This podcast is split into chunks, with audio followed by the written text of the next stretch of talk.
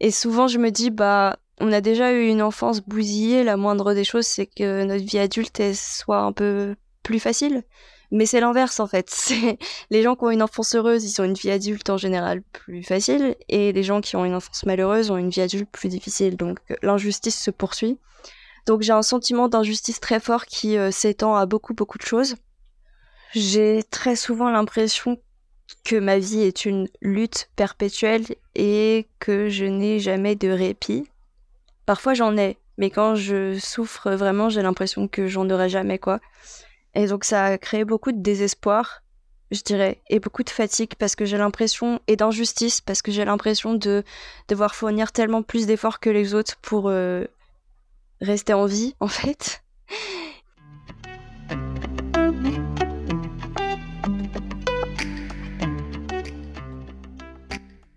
Bonjour et bienvenue sur Ouvrir la boîte, le podcast où on parle santé mentale.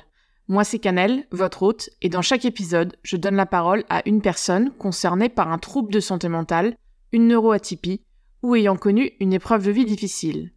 Il ou elle vient nous raconter son histoire, témoigner, sans phare et sans tabou. Car la santé mentale, ce sont les concernés qui en parlent le mieux, et il est temps de leur donner la parole. Aujourd'hui, je reçois Ava, qui va nous raconter son histoire. Ava a 24 ans. Elle a été victime de négligence émotionnelle, de violences psychologiques et de violences sexuelles par plusieurs personnes dès son plus jeune âge. Dans cet épisode, Ava évoque son histoire avec beaucoup de pudeur, mais surtout, elle raconte les conséquences que les maltraitances répétées qu'elle a subies dans l'enfance ont eues sur sa vie d'adulte. Nous parlons notamment de son trouble de stress post-traumatique simple et complexe, de sa sortie d'amnésie traumatique et de son trouble dissociatif de l'identité. Avant de commencer l'épisode, je voudrais simplement remettre un petit peu de contexte. Les violences faites aux mineurs sont souvent largement sous-estimées, tant dans leur gravité que dans leur fréquence. En France, on estime que plus de 20% des enfants seraient victimes de violences. Les violences que subissent les enfants, qu'elles soient physiques, psychologiques ou sexuelles, sont le plus souvent intrafamiliales ou institutionnelles, autrement dit commises par des personnes censées les protéger. En conséquence, elles sont très rarement identifiées et signalées et peuvent durer des années. Ces violences peuvent avoir des conséquences psychotraumatiques graves et conduire à de nombreux troubles psychiques qui peuvent durer des années, voire toute une vie, en l'absence de prise en charge spécifique. Dans cet épisode, nous parlons principalement de trois troubles. Les victimes de maltraitance dans l'enfance peuvent notamment développer un trouble de stress post-traumatique simple, les personnes souffrant de ce trouble vont éprouver des flashbacks, des cauchemars, ou même avoir l'impression de revivre les événements traumatiques. Elles auront également tendance à mettre en place des stratégies d'évitement pour éviter tout lieu, situation ou activité qui pourrait leur rappeler l'événement. Elles peuvent aussi développer une hypervigilance, être constamment sur le qui-vive et sursauter très facilement. Par ailleurs, lorsque les violences ont été répétées, il est possible de développer ce qu'on appelle un trouble de stress post-traumatique complexe. Les personnes concernées par ce trouble peuvent avoir du mal à réguler leurs émotions, manquer d'estime d'elles-mêmes et surtout connaître des difficultés dans les relations avec les autres. Que ce soit le trouble de stress post-traumatique simple ou complexe, ils sont souvent associés également à de l'insomnie, de l'anxiété, la dépression, des pensées suicidaires, de la dissociation, voire des périodes d'amnésie traumatique. Par ailleurs, les personnes ayant fait l'objet d'abus chroniques et sévères dans l'enfance, surtout à un très jeune âge, peuvent également développer un trouble encore peu connu en France, le trouble dissociatif de l'identité. Ce trouble est diagnostiqué lorsqu'une personne présente deux identités ou plus, ainsi que des trous de mémoire sur les événements de tous les jours ou les événements traumatiques qui ne peuvent pas être considérés comme des oublis ordinaires.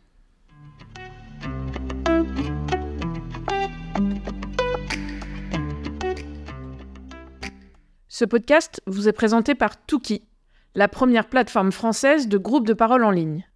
Tuki vous permet de rejoindre un groupe de parole, en ligne et en tout anonymat, sur la problématique qui vous concerne, afin d'échanger avec des personnes qui vous comprennent car ils traversent les mêmes épreuves. N'hésitez pas à vous rendre sur le site weartuki.com afin d'en savoir plus et à nous suivre sur Instagram où nous partageons tous les jours des informations et témoignages sur la santé mentale. Tous les liens sont en description de l'épisode. Allez, maintenant, on va ouvrir la boîte de Ava.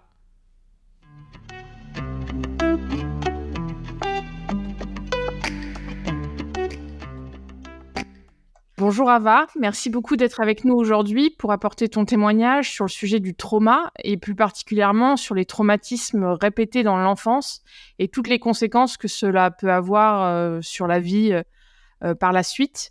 Donc bienvenue. Merci et merci de m'avoir proposé euh, de faire ce podcast. De rien, je suis ravie de te recevoir.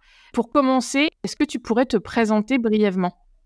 Oui, alors je m'appelle Ava, j'ai 24 ans j'ai fait des études de lettres et là, je vais, je vais commencer à, euh, à être prof de français à la rentrée. Et euh, j'ai deux comptes Instagram, Avant ouvert et Dissociation traumatique, dans lesquels euh, je parle de protection de l'enfance, de tout type de maltraitance dans l'enfance, notamment de l'inceste, des violences sexuelles et plus généralement de, troubles mentaux liés à, ces maltraitances et euh, de dissociation.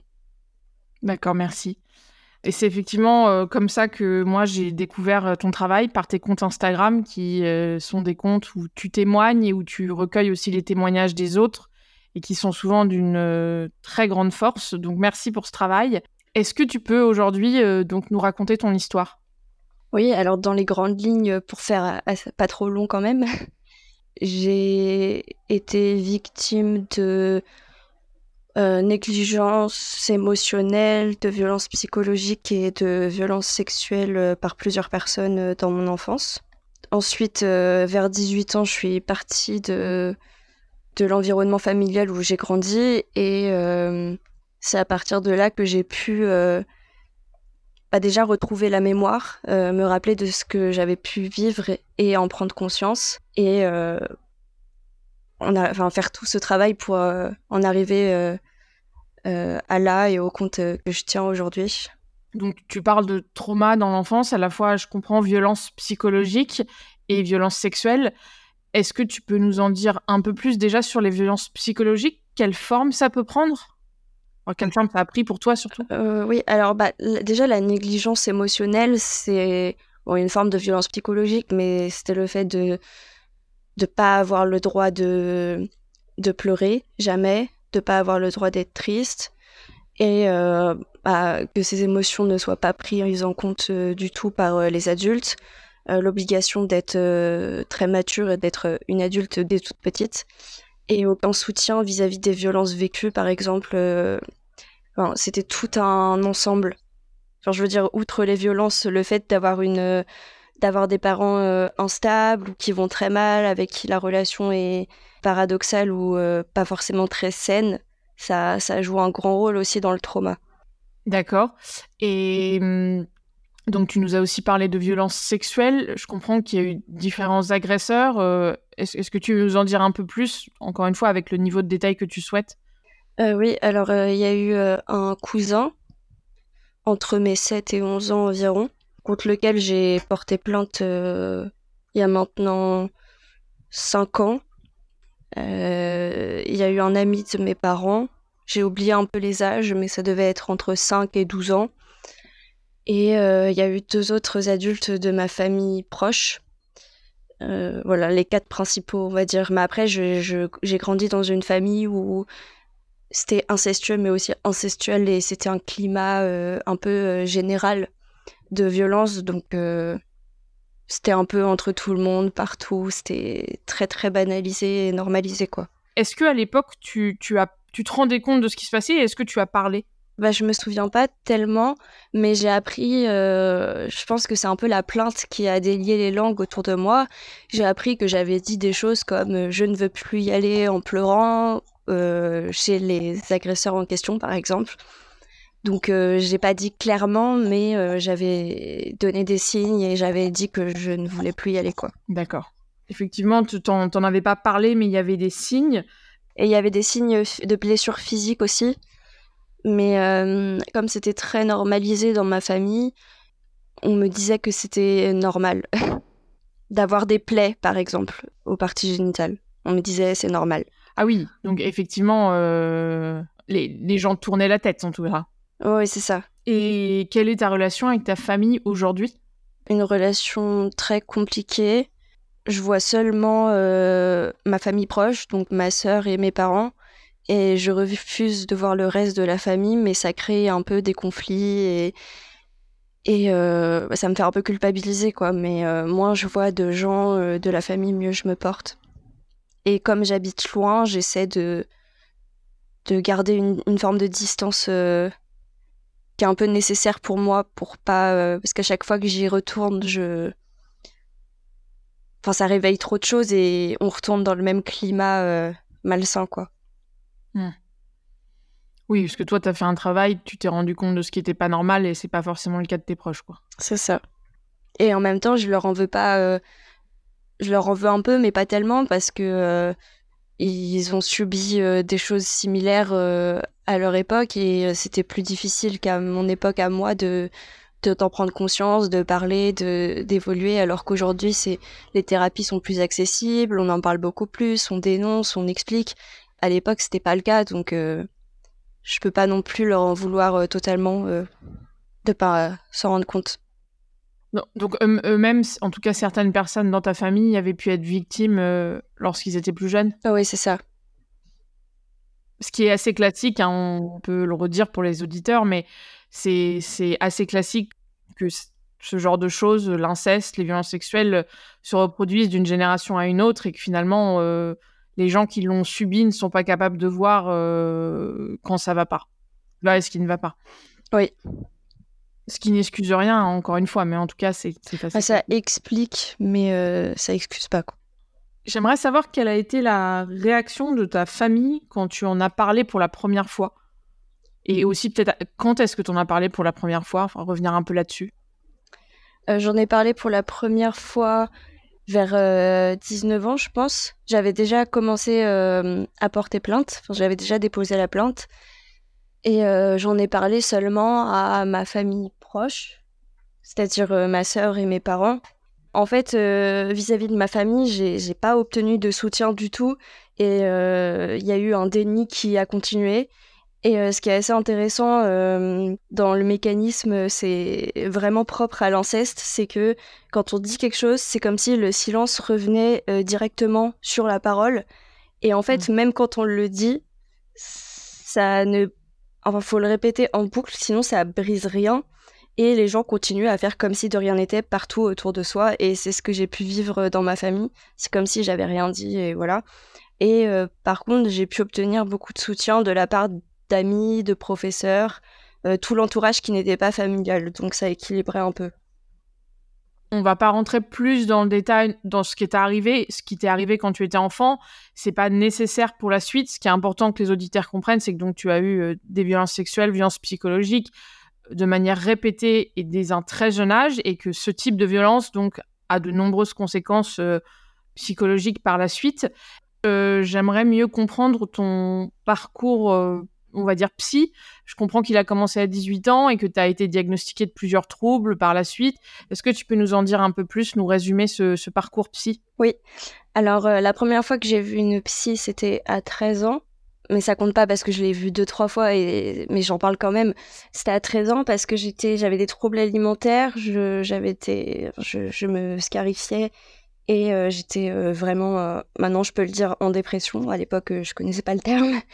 Et là, ça s'est très mal passé. Je suis tombée sur une psychologue bah, qui ne comprenait rien, qui me donnait des ordres et qui me traitait comme, bah, comme un enfant. Dans le sens où elle me respectait pas et enfin l'adultisme quoi que je dénonce aussi sur mon compte.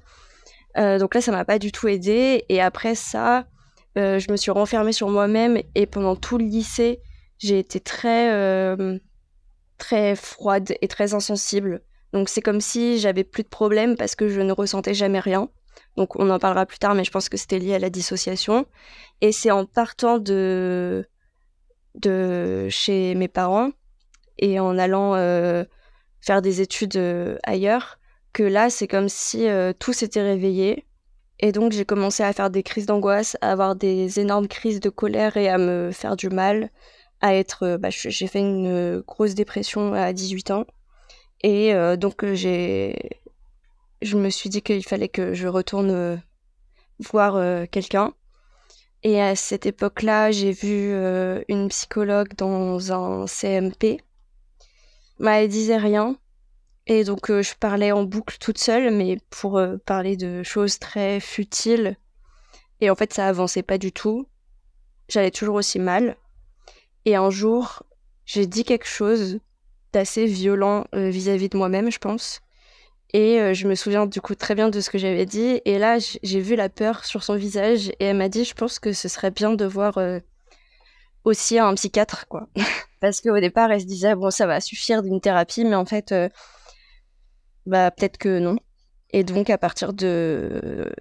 C'était quelques mois après, donc euh, à partir de 18 ans, 19 ans, j'ai vu euh, psychologue et psychiatre. À 19 ans, je continuais à aller extrêmement mal. Et j'ai été hospitalisée en psychiatrie à cet âge-là, parce que je me mettais vraiment, vraiment très en danger et j'arrivais vraiment plus à, à gérer mes émotions, quoi. C'était vraiment trop pour moi. Et à cette époque-là, je ne me souvenais toujours pas des violences que j'avais vécues. Soit je m'en souvenais pas, pour certaines, soit je n'avais pas conscience du tout que c'était des violences pour d'autres. Donc dans les deux cas, je comprenais vraiment pas ce qui m'arrivait. Après, je suis sortie de l'hôpital et j'ai continué, euh, j'ai continué un suivi euh, à distance, on va dire. Et euh, j'ai fini par me souvenir de ce qui était arrivé, par en parler à des amis et à des professeurs. Et là, j'ai été orientée dans une association de protection de l'enfance et j'ai rencontré une psychiatre, euh, une, pardon, une psychologue qui était spécialisée dans le psychotrauma et ce genre de, de vécu. Et euh, franchement, là, ça a fait une vraie différence parce que jusqu'ici, je voyais aucun progrès, aucune. Euh, enfin, ça, voilà.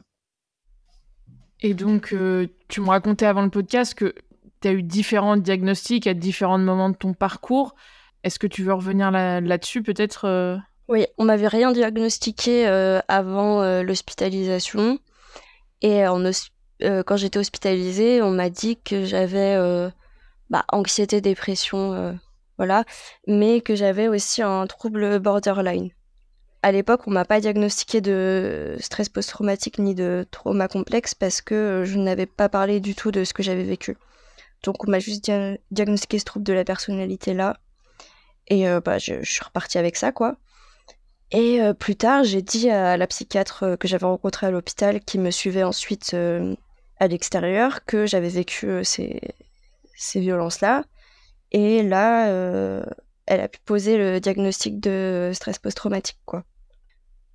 Elle a juste dit stress post-traumatique, sauf que après, en voyant des psy spécialisés, euh, on parlait plus de trauma complexe parce que c'est quelque chose d'assez différent, mais du coup, on m'avait diagnostiqué un trouble borderline, euh, ensuite un stress post-traumatique, et la psychologue que j'ai vue en association m'a dit que j'étais pas borderline, mais que c'était le trauma complexe.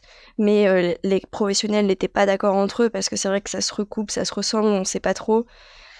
Voilà, donc je sais toujours pas exactement, mais euh, c'est pas le plus important pour euh, se soigner, on va dire. Et plus tard, il y a moins d'un an, j'ai aussi eu un diagnostic de TDI, donc trouble dissociatif de l'identité. Voilà. D'accord. Et ça, ça a été c'est diagnostiqué par un, psychiatre, un psychologue euh? Psychiatre. Et bah donc euh, donc effectivement plusieurs troubles. On va revenir euh, un peu plus en détail sur sur cela. pour un dernier point sur ton histoire, dans tout ce que tu m'as raconté, il y a une chose qui m'a un peu qui m'intrigue. Tu, tu, tu, dis que quand tu as commencé à aller mal, finalement, tu ne savais pas pourquoi tu allais mal, puisque tu soit tu ne te rendais pas compte que certaines choses avaient été des violences, et d'autres, tu les avais oubliées. Donc finalement, tu avais un regard sur ton enfance euh, qui n'était pas du tout celui que tu as aujourd'hui, je suppose. C'est ça. Je me disais, j'ai vécu une enfance euh, heureuse, j'ai pas à me plaindre, euh, j'ai reçu de l'amour. Oui, de ce genre de vision qui a un peu changé, beaucoup changé après, quoi.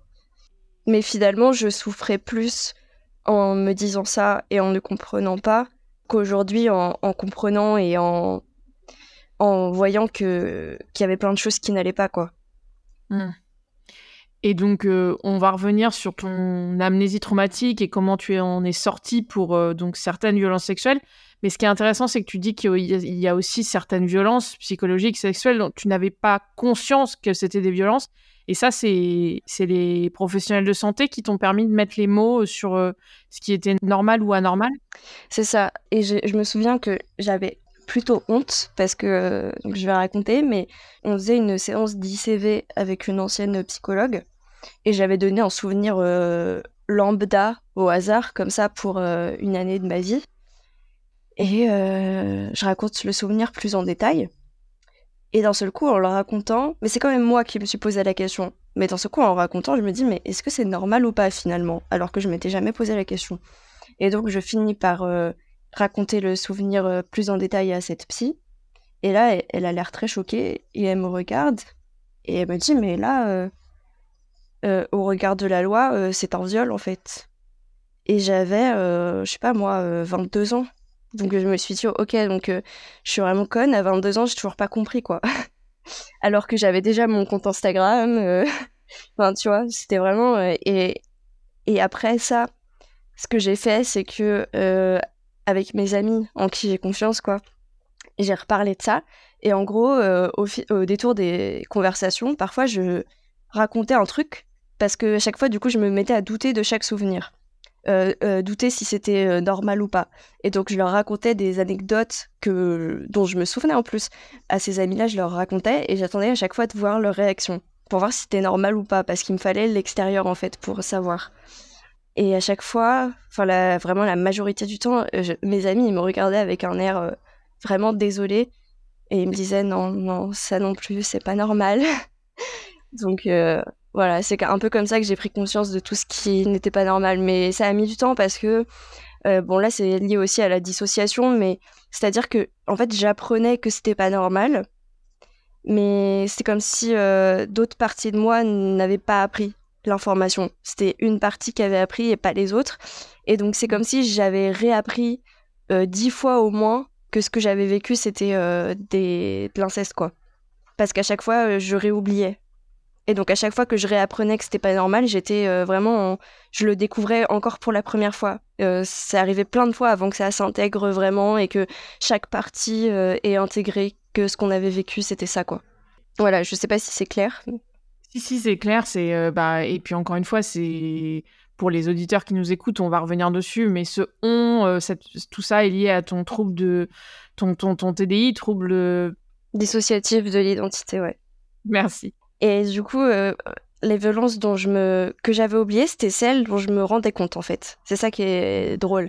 Et quand je m'en suis souvenue, c'est parce que c'est des violences plus euh, évidentes avec des hommes, avec de, de la, enfin de de la violence quoi. Enfin, je veux dire de la violence euh, mmh. presque physique, voilà. Et alors que celles que j'avais pas oubliées, c'était pas le schéma habituel qu'on a en tête quand on parle de violence sexuelle, etc. Et par exemple, c'était sous couvert de, soins physiques, de soins médicaux ou ce genre de choses. Et donc, euh, je pouvais pas. Euh, à l'époque, je ne savais pas du tout que ce, c'était pas normal en fait, parce que c'était ça depuis euh, que j'étais tout, tout, toute petite. Et c'était censé être pour me soigner. Donc, je n'allais pas remettre en question ça parce que bah, j'allais pas. En fait, quand on voit pas ce qui n'est pas normal, on pense pas à en parler aux gens. Parce que bah, ça, ça va de soi, quoi. Voilà. Et donc, ouais, ce que, ce que tu as dit oublier, mais donc ces violences, justement, celles dont tu n'avais pas conscience, tu ne les as pas oubliées, et celles que tu avais oubliées, c'est celles plus classiques avec violence. Euh, c'est ça. Dont ton cerveau savait que c'était des violences, on va dire. Ouais, c'est ça. Mm. Maintenant, on va rentrer un peu plus dans le détail euh, de tous les impacts que ça a pu avoir sur ta vie aujourd'hui. Euh, on va parler de différents troubles et on rappelle, enfin, je rappelle aux auditeurs que tu n'es pas professionnel de santé et moi non plus. Tu es vraiment là pour partager ton histoire, ta vérité à toi. Tu vas partager euh, ta vision de ces troubles qui t'ont été diagnostiqués. Uh-huh. Donc pour commencer, j'aimerais qu'on revienne sur euh, le trouble de stress post-traumatique simple et complexe. Est-ce que tu pourrais nous dire déjà qu'est-ce que le trouble de stress post-traumatique pour toi? Un stress post-traumatique, c'est ce qui se déclenche après avoir vécu un événement euh, que notre cerveau et notre, enfin notre cerveau n'a pas pu intégrer et n'a pas pu euh, classer dans la mémoire autobiographique avec tous les, les, les souvenirs habituels qui euh, sont rangés quoi en gros. si on prend une image. Et là, c'est un souvenir qui reste séparé du reste et qu'on n'arrive pas à, mettre dans le passé et qu'on n'arrive pas à, voir comme un souvenir bah, avec un début, un milieu, une fin et, dont on n'arrive pas à, faire le récit quoi au départ. Et euh, donc ça engendre euh, de l'évitement, de l'hypervigilance, des cauchemars, des crises d'angoisse. Euh, ça, enfin, ça peut en tout cas. Et on vit encore dans, l'événement, quoi. Et donc oui, donc ça c'est effectivement une, définition assez générale. Et, pour toi, comment se présente au quotidien ton stress post-traumatique, donc à la fois simple et complexe puisque tu, souffres des deux mmh. Alors euh, le stress post-traumatique simple, je trouve que ça va un peu mieux quand même au quotidien. Le pire, c'était au moment où je m'en souvenais pas, paradoxalement. Et au moment où je m'en suis souvenu aussi, où ça réveillait toute la mémoire. Mais disons que euh, déjà les cauchemars, il y en a toujours, et ça, ça continue. Bah, de, la dissociation, euh, quand il y a quelque chose qui rappelle les événements, je me je, je dissocie quoi. Et bah, quand on parle du sujet, c'est difficile pour moi. J'évite euh, beaucoup de situations qui euh, rappellent euh, ces, choses-là. Par exemple, je suis incapable d'assister à un repas familial, quel qu'il soit. Même si ce n'est pas du tout ma famille, même si c'est une autre famille dans laquelle ça se passe bien, moi je peux pas. Genre, repas familial est égal énorme trigger. Et c'est vraiment quelque chose qui me répugne, quoi. Donc, enfin, c'est un exemple, mais voilà. Non, mais c'est intéressant. Est-ce que tu as d'autres exemples concrets comme ça? Donc, tu, nous as donné un exemple d'évitement. Tu nous as parlé de dissociation. La dissociation, ça se passe comment, par exemple, concrètement? Mmh, bah, Soit je deviens totalement euh, morte intérieurement et anesthésiée, donc je ressens plus rien. Donc, c'est l'inverse de. Euh, parfois, ça peut être des crises d'angoisse, mais en général, c'est l'inverse. C'est. Euh, ou des crises de larmes, mais oui, moi c'est plutôt l'inverse, c'est-à-dire que je deviens totalement froide, insensible, je ne ressens plus rien du tout. C'est-à-dire que je peux me brûler, je vais même pas ressentir quoi. Donc c'est soit ça, et donc je suis comme morte à l'intérieur et il y a plus personne, soit je change de... C'est une autre partie euh, qui prend le dessus, ça c'est plus lié euh, au TDI, et qui euh, est plus à même de gérer la situation parce qu'il y a des parties qui euh, sont très euh, traumatisées et d'autres qui, euh, bah, qui s'en foutent un peu en fait. voilà. Ok, bon, on reviendra sur le TDI un petit peu par la suite. et donc ça, c'était plutôt le, le stress post-traumatique simple. Et, et, le trauma complexe. Bah, je trouve que c'est pas exactement la même chose. déjà, bah, rien que dans le la CIM, parce que bah, le trauma complexe ne figure pas dans le DSM, parce que euh, les Américains ne veulent pas en faire un trouble euh, à part entière, alors que bon, c'est juste pour pas reconnaître le nombre d'enfants victimes, mais c'est pas grave, enfin si c'est grave, mais voilà. Euh, le trauma complexe dans la CIM 11, c'est c'est quelque chose de plus général, c'est un peu la vision qu'on a de soi, la vision qu'on a du monde, qu'on a des autres, etc. Donc c'est par exemple avoir une image de soi dégradée, ressentir beaucoup de honte, de culpabilité, euh, etc. Avoir une vision du monde euh, bah, très négative, du genre euh, le monde est dangereux, le monde est dégueulasse, enfin tout ce que je pense en fait au quotidien. Et, aussi mm. avoir, vu que c'est des traumas complexes et que c'est dans le temps et que c'est lié aussi à de, de l'attachement, parce que souvent c'est un trauma développemental, c'est-à-dire qui a eu lieu dans l'enfance quand on était en développement, il y a aussi une distorsion de de la vision qu'on a des personnes qui nous ont traumatisés. Donc souvent dans le trauma complexe, il y a de l'ambivalence, c'est-à-dire de d'aimer l'agresseur et en même temps de, le détester ou, ce genre de choses. Et du coup, moi, ça se manifeste par euh, bah, ce que je viens de dire en fait. Parce que bah, c'est à ça que j'ai pensé en, décrivant le trouble, mais euh, j'ai confiance en personne, euh, enfin presque personne. le monde me paraît dangereux et me dégoûte. Et je, je, je trouve qu'on vit dans une société dégueulasse. Et euh, je ressens beaucoup de honte et de culpabilité. Après, ça dépend des fois. Et ça dépend des parties aussi. Euh, justement, c'est un peu plus compliqué que ça. Bah voilà. Et il y a aussi une dérégulation euh, des émotions dans le trauma complexe. Mais de façon générale, c'est pas juste lié à des triggers liés à un événement. C'est de façon générale, on a du mal à contrôler sa colère ou sa tristesse ou ce genre de choses, quoi. Et c'est pour ça que c'est lié aussi un peu au trouble borderline et que parfois c'est difficile de distinguer les deux pour les patients comme pour les professionnels parce que il y a beaucoup de symptômes qui se recoupent et que l'énorme, énorme majorité des personnes qui ont un diagnostic de trouble borderline ont également vécu des, traumas complexes. Quoi. Il y a une phrase dans un, que j'ai vu dans un de tes posts qui m'a, qui m'a vraiment interpellée, c'était euh, être traumatisé, c'est survivre euh, sur un champ de mine. Bah oui, parce qu'on vit dans un monde où chaque euh, élément peut nous rappeler ce qu'on a vécu. Et donc, à chaque fois qu'on sort de chez soi, à chaque fois qu'on met un film, qu'on ouvre un livre, et bah, potentiellement, on va, on va se retrouver face à des choses qui nous rappellent euh, ce qu'on a vécu et, euh, bah, et souffrir et revivre le truc. Donc, euh, c'est vraiment. Enfin, c'est lié à l'évitement et à l'hypervigilance, c'est-à-dire qu'il faut faire toujours. on a toujours peur à tout moment de tomber sur une bombe. On a toujours peur et on essaie de les éviter, mais en fait, on ne peut même pas les voir, donc on peut pas les, les anticiper toujours. Mais c'est très très fatigant, quoi et on se sent très seul, même si on sait que c'est répandu. et l'hypervigilance, ça se présente comment chez toi? C'est un peu mieux, mais il en reste quand même. Mais avant, c'était pire. Mais euh, c'est dans le métro, euh, surveiller tout le monde, euh, au moindre geste autour de moi, enfin, être sur mes gardes parce que j'ai l'impression que ça va, on va m'agresser, quoi. C'est sortir tout le temps très très habillé, enfin avec plusieurs couches de vêtements. Après, quand je, sais que quand je suis, quand je retourne dans l'environnement où j'étais quand j'étais petite, l'hypervigilance est accrue, mais euh, je sais pas si on peut parler d'un, symptôme en soi parce que bah il y a de, réels dangers en fait. Mmh Donc c'est pas comme si euh, il y avait plus aucun danger quand je rentre. Donc c'est pire quand je rentre, c'est-à-dire que je regarde toujours derrière moi, je fais toujours en sorte d'être euh, sur une chaise, collée à un mur, euh, enfin pour qu'il y ait personne qui soit derrière moi, euh, enfin ce genre de choses quoi. Ok.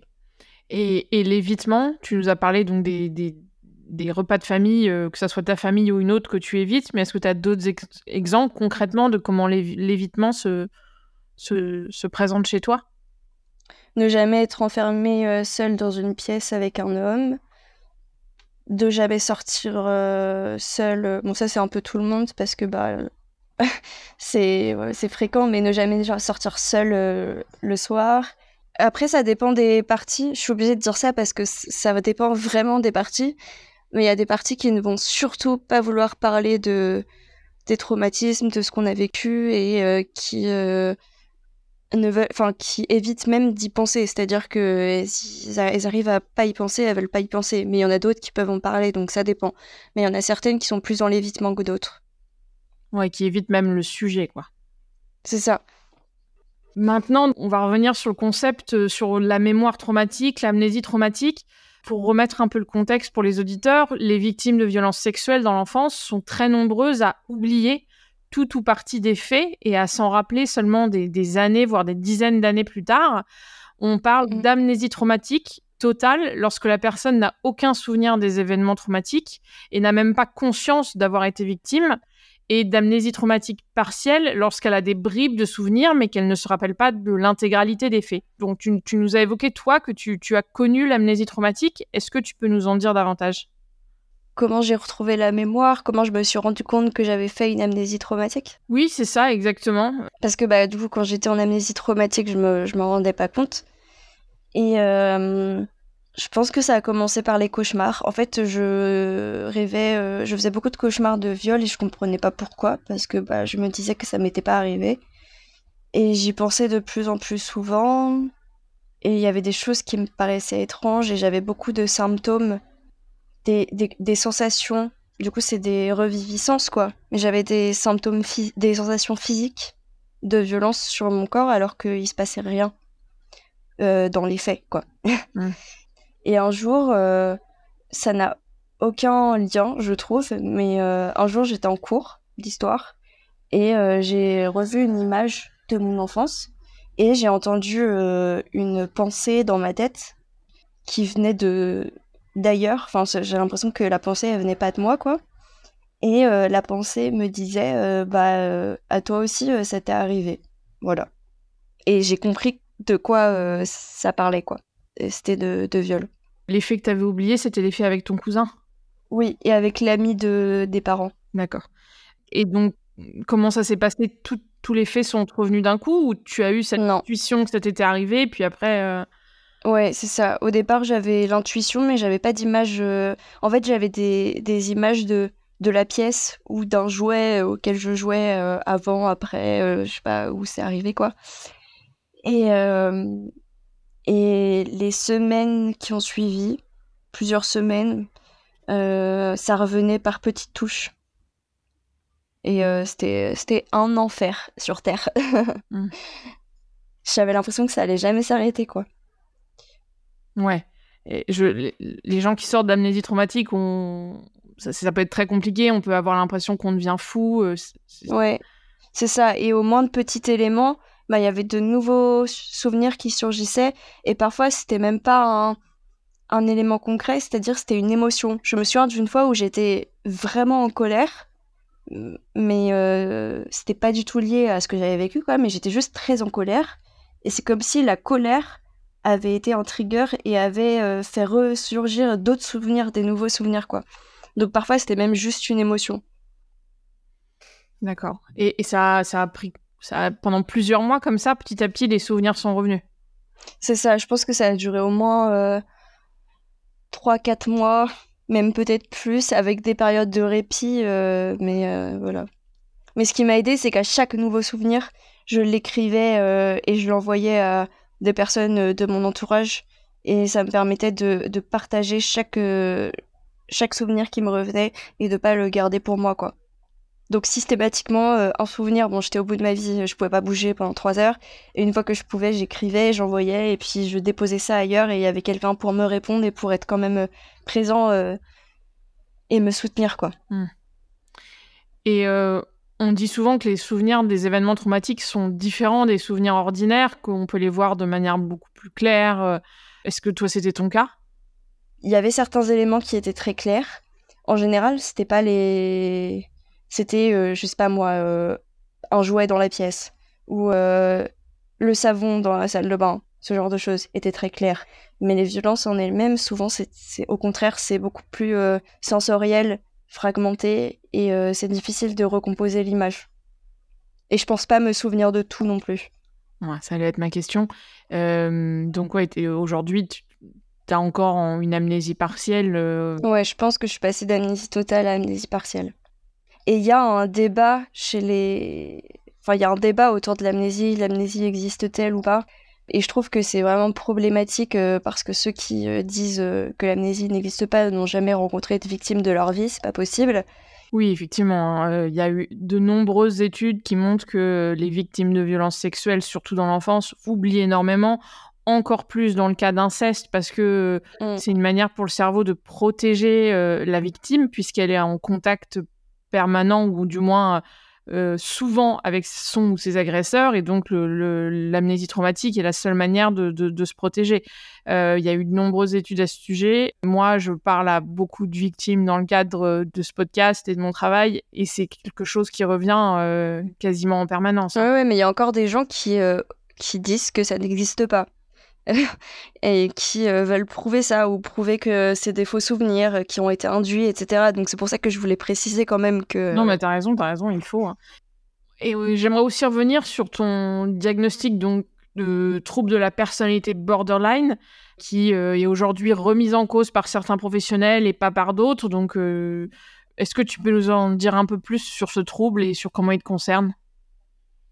Bah, je, je coche euh, quasiment euh, toutes les cases du trouble en fait, c'est-à-dire euh, les efforts démesurés pour éviter l'abandon, le sentiment de vide, les mises en danger ou comportements auto-agressifs, l'instabilité émotionnelle, la vision un peu noir-blanc, idéalisation, dévalorisation dans les relations personnelles, enfin il y a aussi des phases de dissociation. Euh, en vrai, euh, tous les symptômes me correspondent euh, extrêmement bien. Mais certains spécialistes ne sont pas, enfin certains psy ne sont pas d'accord entre eux. Peut-être parce que je ne leur montre pas les mêmes parties de moi. Donc, en fonction des infos qu'ils ont sur moi, ils pensent pas la même chose. Je je sais pas trop quoi en penser. maintenant, je m'attarde plus trop sur ce diagnostic. Je sais juste qu'il me correspond toujours dans les faits. Hmm. Mais depuis que je travaille sur les traumas, les symptômes sont quand même euh, grandement atténués, on va dire. Ok. Oui, et puis, puis les, les deux peuvent être liés. euh. Mais bien sûr, c'est moi j'avais aussi vu un article qui disait que pour comprendre le trouble de la personnalité borderline, il fallait comprendre euh, le langage euh, du trauma en fait, parce que c'est clairement ça, c'est du trauma relationnel pour moi. Et euh, c'est aussi extrêmement lié quoi. C'est trauma complexe, attachement désorganisé, euh, borderline, tout ça c'est un magma euh, d'appellation pour caractériser toutes les conséquences des traumas. Et le TDI, c'est pareil, c'est un trauma complexe poussé à l'extrême, quoi. Donc, on va revenir maintenant justement sur ton TDI ou trouble dissociatif de l'identité. Comment est-ce que tu définirais le TDI Alors, je vais essayer de faire court pour que les gens comprennent. Euh, je m'appuie sur euh, la théorie de la dissociation structurelle de la personnalité qui est la plus connue et la plus euh, utilisée. En gros, quand on est bébé, on a des fragments d'identité. C'est-à-dire qu'il y a une partie, une partie du bébé qui est là pour manger, une autre pour dormir, une autre pour jouer, et on n'a pas d'identité unifiée. Et en grandissant entre euh, nos 5 et euh, 7 ans, 8 ans, peu à peu, notre identité, elle se forme. Et donc, euh, on commence à, en avoir une seule identité bien unifiée. Et sauf que quand on vit des traumas à répétition, et donc qu'on est dissocié à répétition, bah, ça empêche l'intégration de chaque fragment. Et donc, euh, la personnalité reste dissociée, en gros, en plusieurs fragments. Et quand on est tout bébé, les fragments, c'est des, des mini-fragments juste pour faire une action, etc. Mais quand on grandit avec sa personnalité unifiée, bah, notre, sa personnalité grandit aussi. Et donc on se développe, etc. Et bah là, en grandissant, ça fait pareil, sauf que c'est avec plusieurs fragments. Et du coup, euh, indépendamment les uns des autres, les fragments se développent, euh, développent des...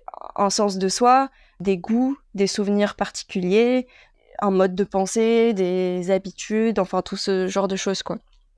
Et donc le TDI, c'est euh, quand on a euh, deux ou plus parties dans euh, notre identité, donc pas une seule identité unifiée. Et un d'autre des critères importants, c'est l'amnésie entre les différentes parties.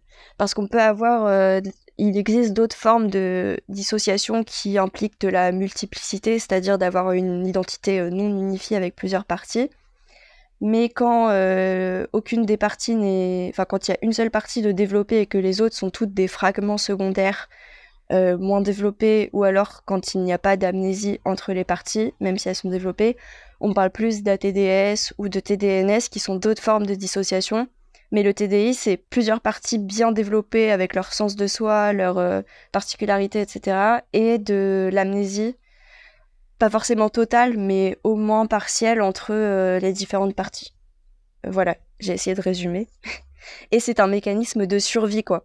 Parce que du coup, euh, la dissociation permet de survivre, et donc chaque partie reste dissociée pour pouvoir encaisser les violences et les... Enfin, les, les événements euh, qui seraient trop lourds à porter avec euh, une seule euh, conscience, en gros. Parce que c'est un peu comme des consciences différentes. En fait, il faut être clair pour ceux qui nous écoutent. Une personne qui a un TDI, c'est pas comme si elle avait plusieurs caractères, c'est vraiment avoir plusieurs identités. C'est ça. C'est pour ça que personnalité multiple, ça marche pas. Parce que déjà, c'est pas un trouble de la personnalité, c'est un trouble dissociatif. Et ensuite, c'est pas des personnalités différentes, c'est des identités différentes. C'est-à-dire que des personnalités, c'est euh, bah tantôt je suis en colère et tantôt je, enfin tantôt je suis colérique et tantôt je suis, euh, je sais pas moi, euh, enjouée. Enfin, je sais rien. Euh, admettons. Euh, là, c'est pas ça parce que c'est tantôt je ne suis pas je en fait. Enfin, tantôt il y a telle personne et tantôt il y a telle autre. Enfin, dans le sens où c'est vraiment le sens de soi qui change, pas juste son caractère ou sa personnalité. Et, et toi, tu, tu as combien de parties?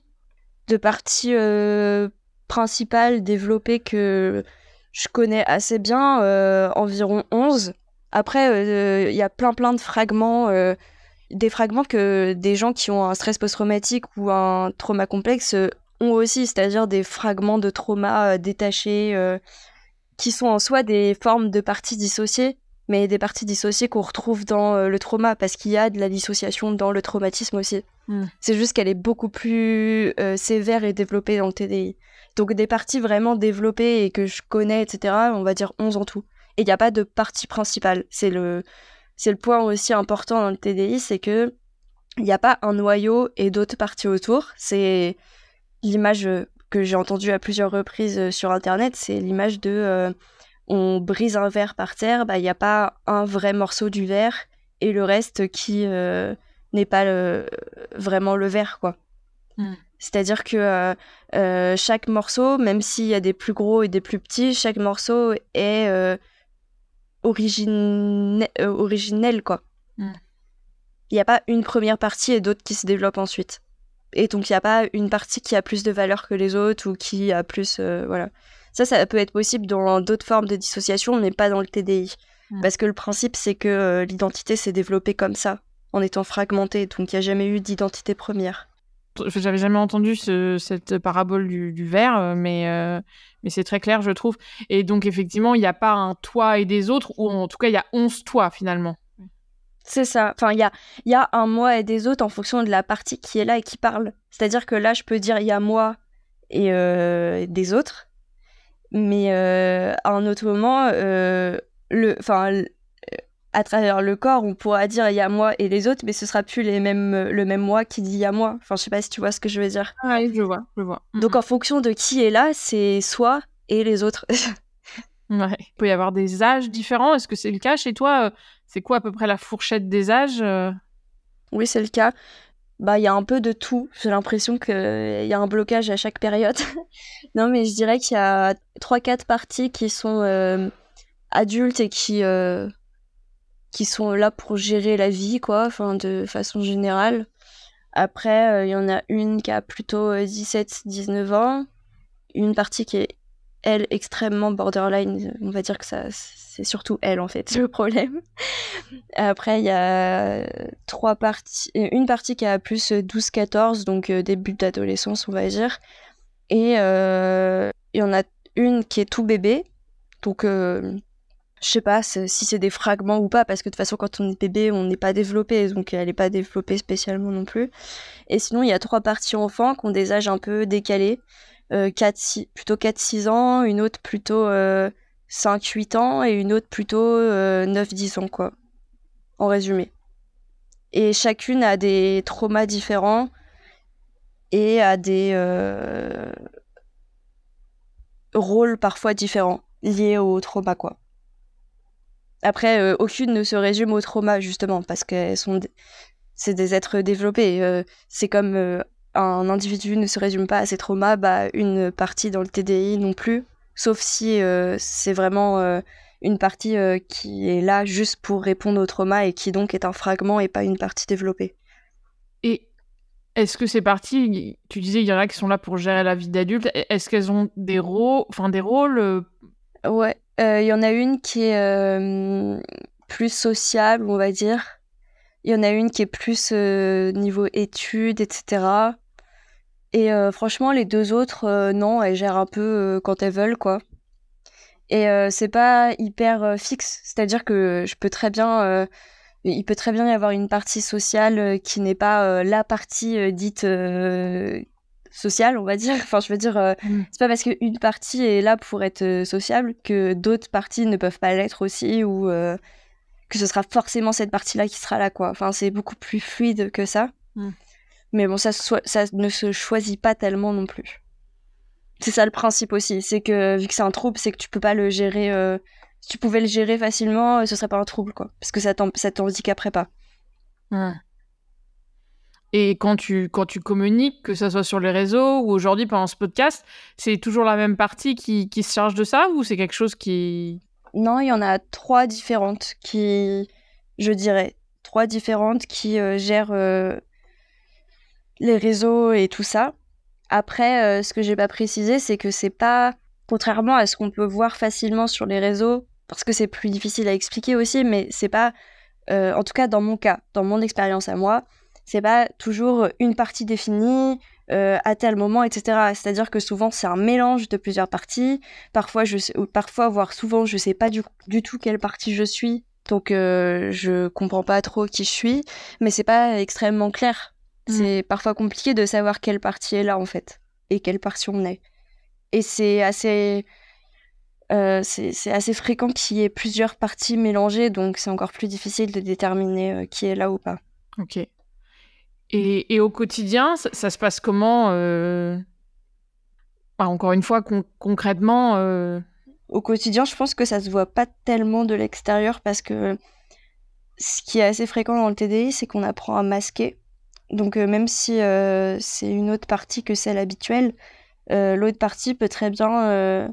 En plus, on a le même corps, donc c'est facile de croire que c'est la même personne tout le temps, quoi. Mais je veux dire, une partie est très bien capable de se comporter comme une autre pour pas que ça se voit, en fait. Mm.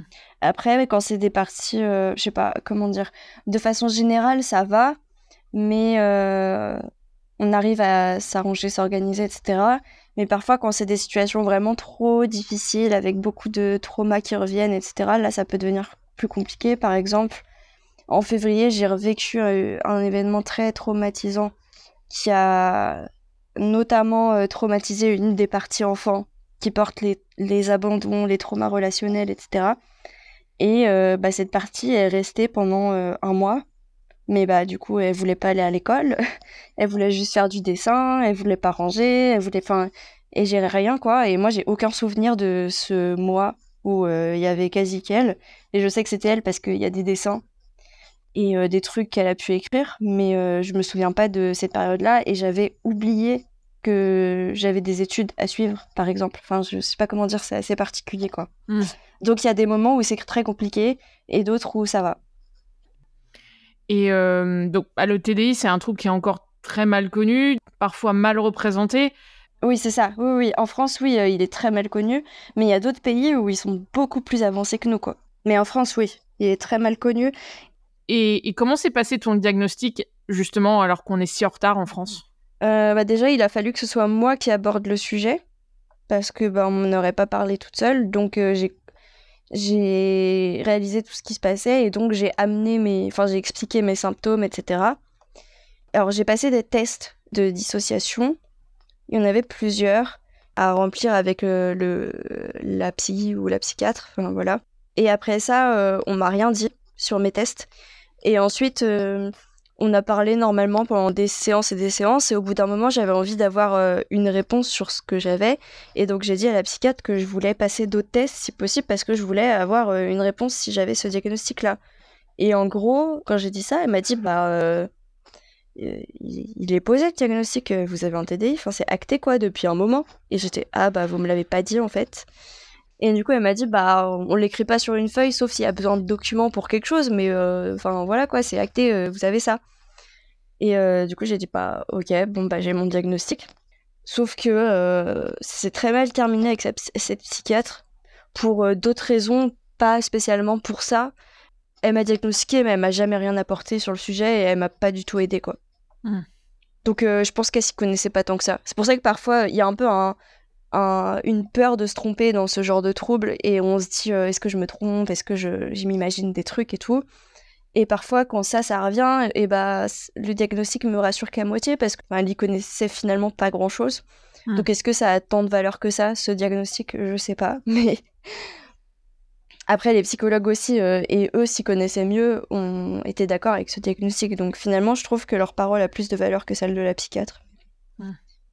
Et on pense que c'est un trouble assez rare, mais euh, selon les études, ça, touche entre 1% à 3% de la population, donc c'est- pas si rare que ça, quoi. C'est ça, même 1,5 à 3% euh, de la population.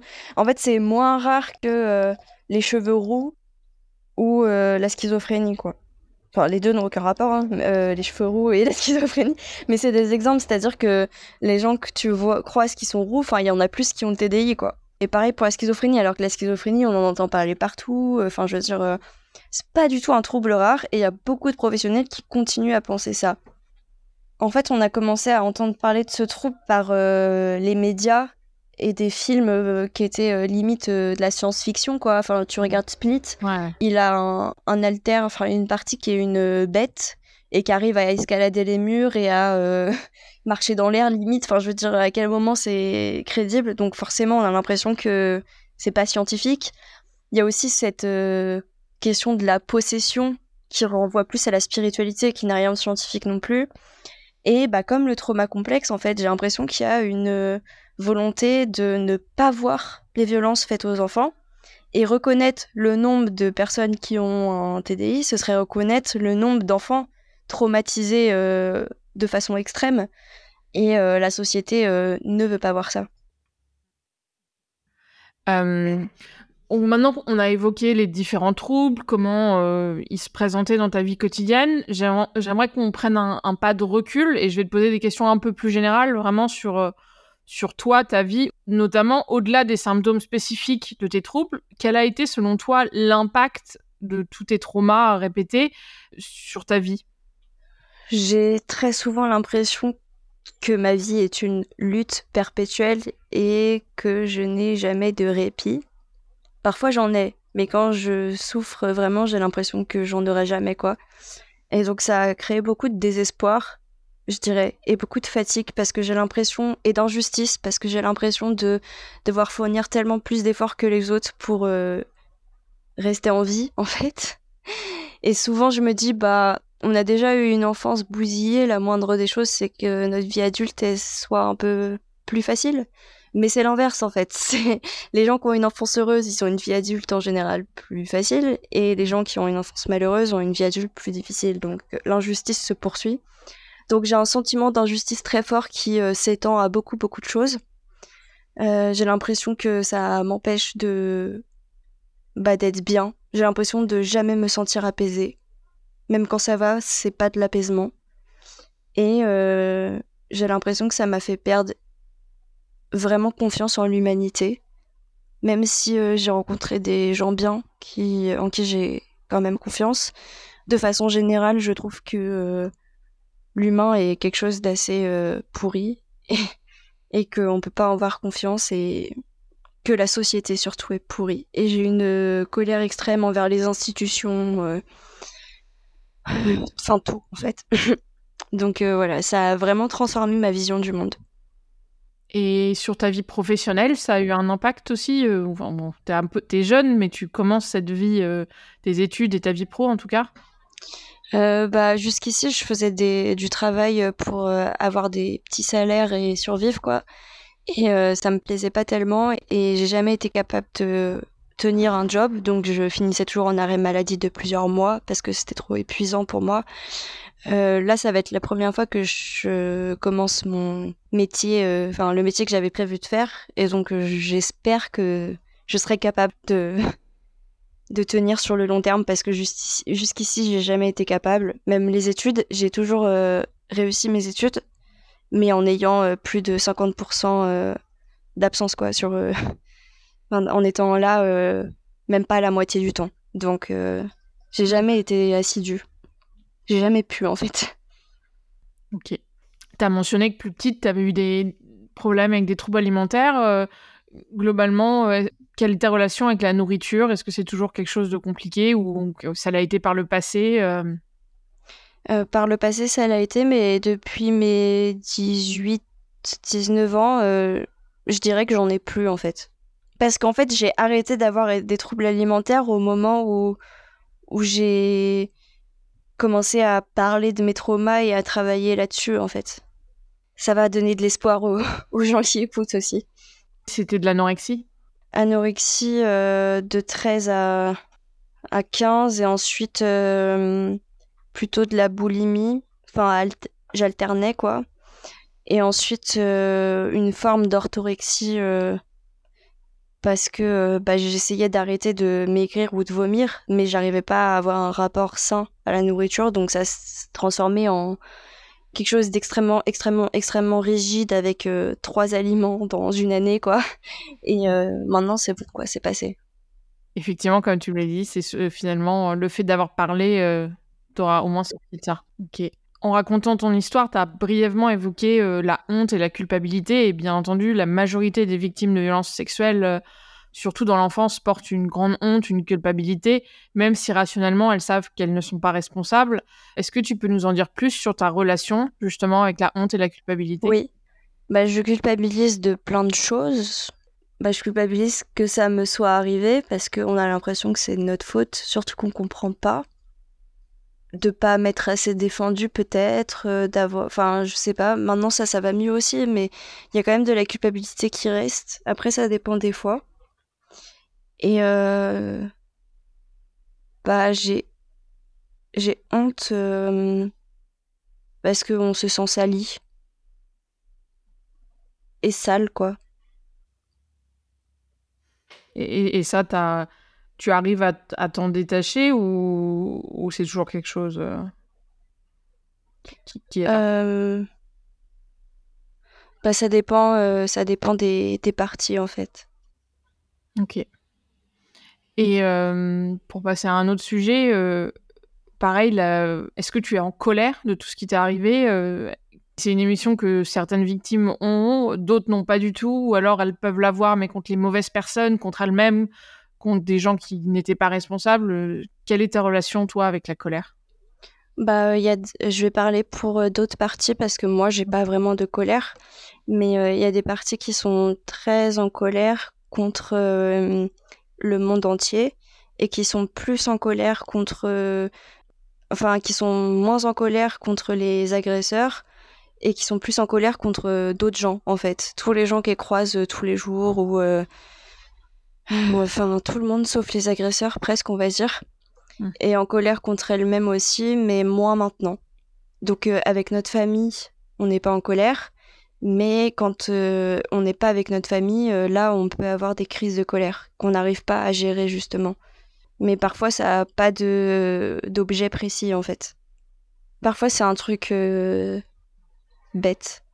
Je sais pas moi il y a la boisson qu'on voulait boire euh, dans un café, et bah ça va être euh, une frustration insurmontable et ça va être vraiment ridicule, mais c'est dur de, de gérer euh, ce genre de... Et c'est comme si bah, la vie était trop injuste et c'est comme si un petit truc réveillait tous les traumas qu'on avait vécu d'injustice. Et donc ça peut paraître bête pour quelqu'un qu'on soit touché à ce point-là par un petit élément, mais c'est parce que ça nous rappelle toutes les injustices qu'on a vécues depuis le début, quoi. On, a évoqué ton histoire, l'impact que ça a eu sur ta vie. J'aimerais revenir un peu plus en détail maintenant sur le parcours de soins. On l'a déjà évoqué quand on a évoqué ton histoire, mais je voudrais te poser quelques questions un peu plus spécifiques. Donc, on a compris que tu as euh, vu des psychologues, des psychiatres, tu as été hospitalisé, donc tu as eu vraiment un parcours euh, assez euh, divers, on va dire. Est-ce qu'il y a une forme de thérapie qui a le mieux marché selon toi? Alors déjà, celle qui a le moins marché, c'est euh, la psychanalyse. Alors j'ai pas fait de psychanalyse euh, à proprement parler, mais j'ai vu des psys d'orientation psychanalytique qui euh, ne parlaient quasiment pas. Et ça, c'est vraiment rédhibitoire pour moi. Enfin, ça m'apportait vraiment rien. Et j'ai vraiment détesté. Donc déjà, ça, c'est sûr que ça m'a pas aidé. Et euh, le moment où j'ai vraiment senti que ça m'aidait, c'est quand j'ai rencontré une psychologue spécialisée dans euh, le psychotrauma. Et euh, en fait, j'ai pas fait de thérapie particulière. C'est-à-dire que c'était une thérapie plutôt intégrative, dans le sens où on discute, on me donne des outils en fonction de mes problématiques sans se cantonner à une approche précise.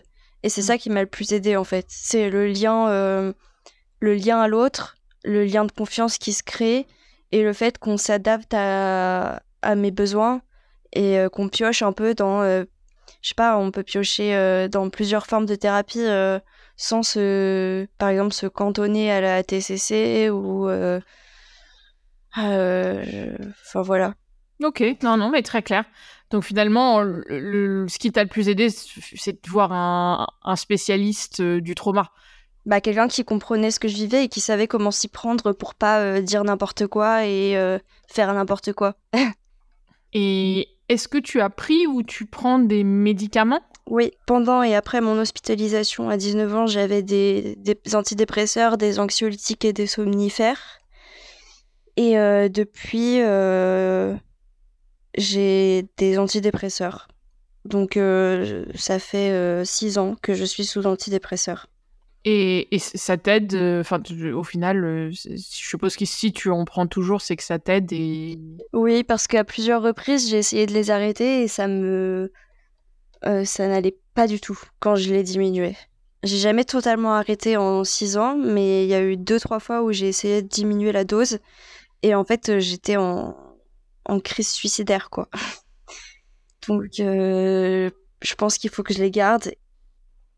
Et euh, tu nous as déjà dit que certains de tes proches avaient été euh, clés dans, dans, ton parcours de soins. Est-ce que tu peux nous en dire un peu plus de comment ils t'ont aidé? Bah, Mes amis en m'écoutant, en me croyant et en me en m'aimant, tout simplement, on va dire. Hmm.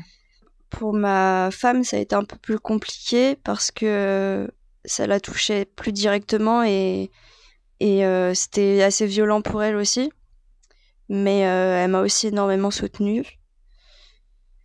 Et sinon, les autres personnes qui m'ont aidé, c'était deux professeurs en particulier et bah, c'était clairement les seuls adultes de mon entourage et elles ont joué un rôle euh, très grand à cette période-là parce que euh, c'était les premiers adultes à qui j'en parlais, à qui j'ai tout raconté et euh, elles me soutenaient par message, par appel tous les soirs.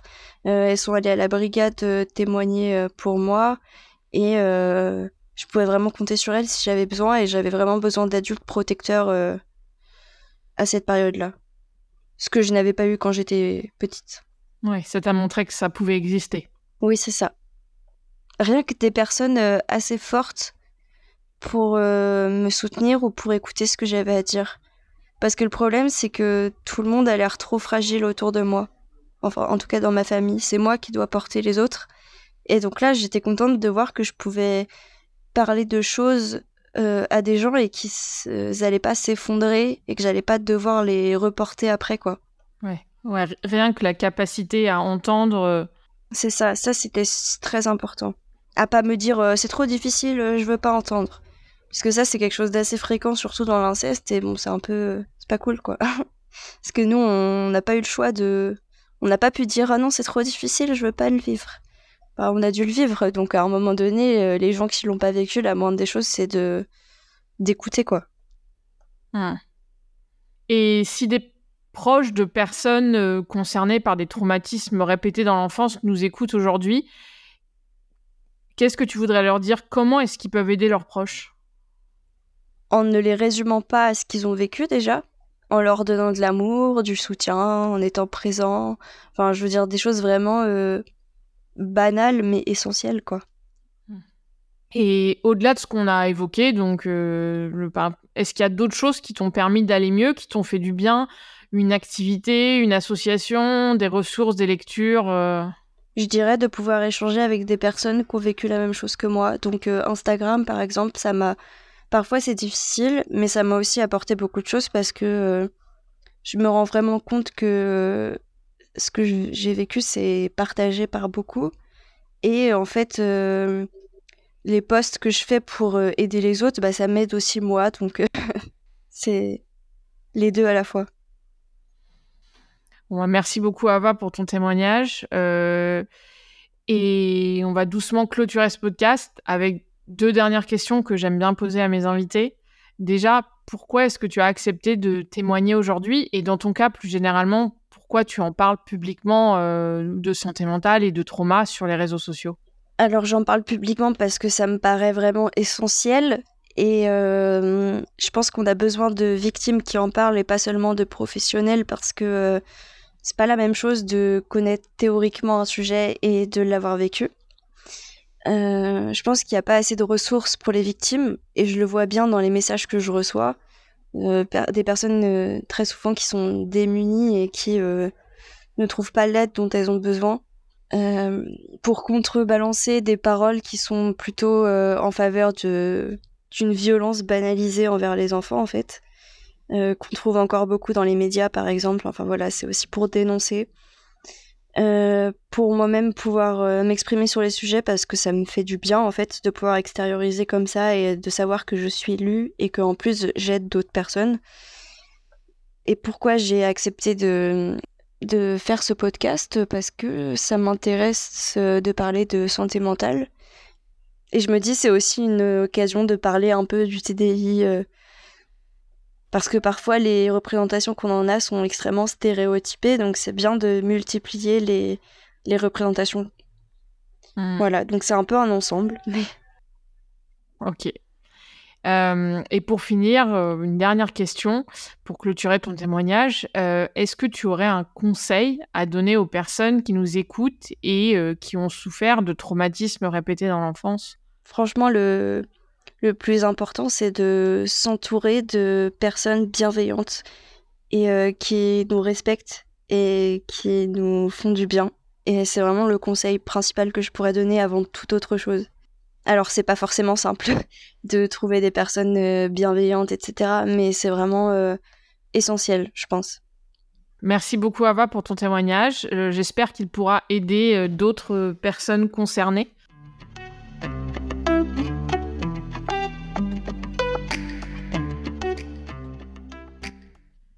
C'est la fin de cet épisode d'Ouvrir la boîte. Merci beaucoup d'être resté jusqu'au bout. Si vous avez aimé cet épisode, abonnez-vous, laissez-nous un avis sur votre plateforme d'écoute habituelle et surtout, partagez-le autour de vous. Merci et à bientôt pour un prochain épisode.